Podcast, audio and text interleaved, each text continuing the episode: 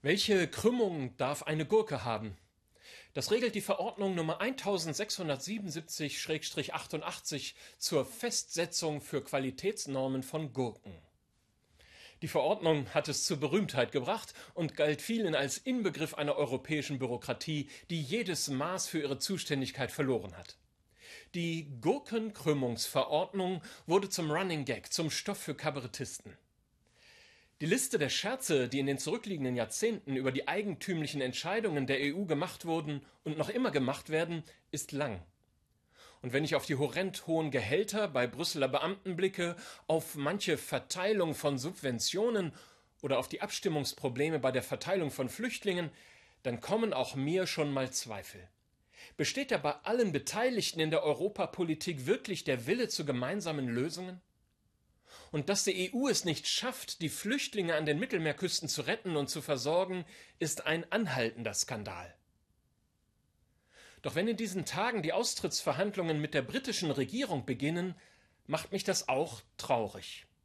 So eng sind doch die Geschichten unserer Länder und Kulturen miteinander verbunden, dass ein Zurück ziemlich verrückt erscheint.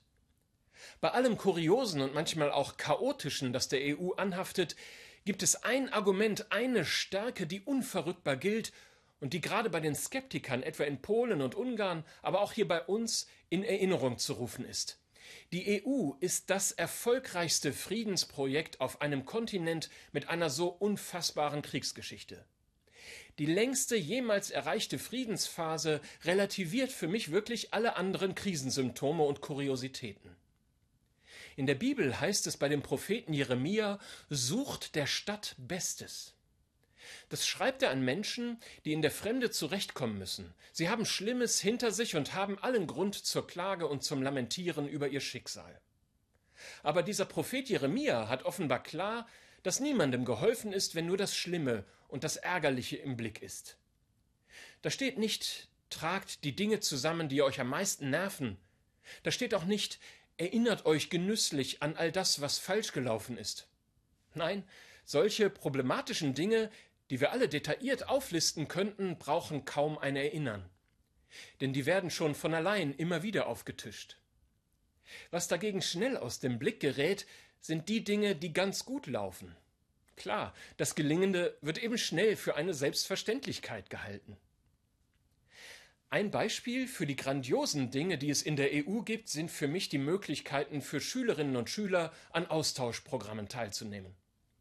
Im letzten Monat erst war meine 13-jährige Nichte für eine Woche in Paris und hat bei einer Gastfamilie gewohnt.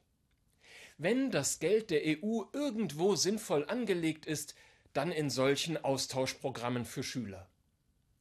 Wer damit die wunderbaren Seiten der Europäischen Union kennenlernt und ganz nebenbei die Selbstverständlichkeit des Miteinanders, für den relativieren sich die ärgerlichen Probleme.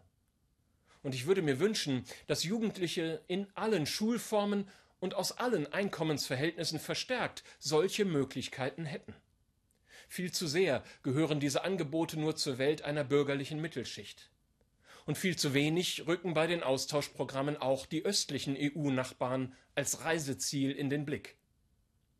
Mit dem Propheten Jeremia ließe sich programmatisch sagen, sucht der EU Bestes. Vielleicht ist der nun eingeläutete Brexit ja ein Impuls, sich der Großartigkeit der EU klar zu werden. Und übrigens, die EU-Verordnung zur einheitlichen Regelung der Gurkenkrümmung wurde schon vor ein paar Jahren wieder abgeschafft. In allem Verhandeln der EU gibt es auch ein Lernen. Einen guten Sonntag.